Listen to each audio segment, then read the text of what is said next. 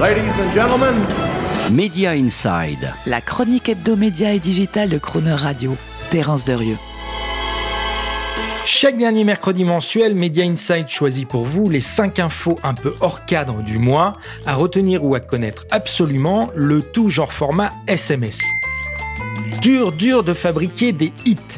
Netflix a beau investir 17 milliards de dollars par an dans les contenus et pousser à ses abonnés chaque semaine des dizaines de films et de séries inédites et exclusives, la firme de Los Gatos peine à en faire des hits qui durent, des marques, des franchises capables de s'ancrer définitivement dans l'esprit du public. Ainsi, selon une étude récente du cabinet Ampère, 0%, donc aucun film produit par Netflix entre 2016 et 2020 n'a su garder un intérêt significatif dans l'esprit du public pendant plus de 5 mois, alors que 50% des films Disney et 20% des films Warner ont encore un buzz pour le public au bout de 5 mois. Bref, une usine à hit Netflix encore bien faible face à la machine créative éprouvée des studios séculaires américains.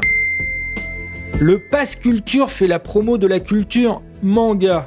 L'intention était bonne, donner à chaque jeune de 18 ans un crédit de 300 euros à dépenser en biens et en activités culturelles. Certes, les gamins plébiscitent la lecture et les livres, mais pas idiot, ils ont porté leur choix à 71% sur des livres manga japonais. Étonnant dévoiement de l'outil macronien de promotion de l'exception culturelle auprès de notre jeunesse nationale, mais qui fait aussi le plus grand bonheur de nos chers libraires, trop heureux de remplir leur tiroir caisse. Le marché de la musique va mieux, oui, si on veut. Sauvé par le streaming et avec aujourd'hui des valorisations boursières jamais atteintes, comme celle d'Universal Music Group à 40 milliards de dollars, vous pensiez, comme moi, le marché de la musique revenu à son plus haut. Pourtant, à regarder de plus près les derniers chiffres de la RIA aux États-Unis, eh le business de la musique n'a représenté en 2020 qu'à peine plus de 50% de ce qu'il pesait à son plus haut en 1999, baissant ainsi de 23 à 12 milliards de dollars. Une division par deux en 20 ans, voilà une sacrée diète pour la filière musicale américaine. Coquetterie législative. Bonne nouvelle, on apprend que le gouvernement, dans un élan de libéralisme éclairé, propose un allègement réglementaire des seuils anti-concentration pour la télévision. Enfin, me direz-vous Eh bien non.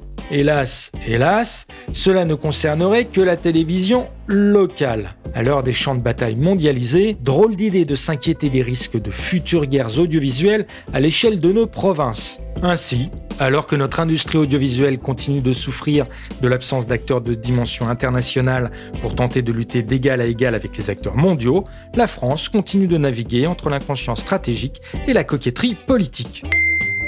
Et pour finir, Petit conseil, avertissement à tous les directeurs financiers d'entreprises médias ou digitales qui auraient la drôle d'idée de placer leurs excédents de trésorerie en Bitcoin, comme l'ont fait Twitter ou Tesla par exemple. Même s'ils réalisaient de substantielles plus-values, ils ne pourraient pas les intégrer au bénéfice de leur entreprise, car le Bitcoin n'étant pas officiellement une devise, il n'est pas possible de la traiter comptablement comme telle.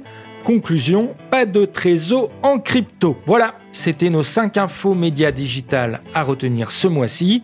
On se retrouvera pour le même exercice le mois prochain si vous le voulez bien. Retrouvez Media Inside chaque mercredi à 7h45 et 19h45 et en podcast sur le chronoradio.fr.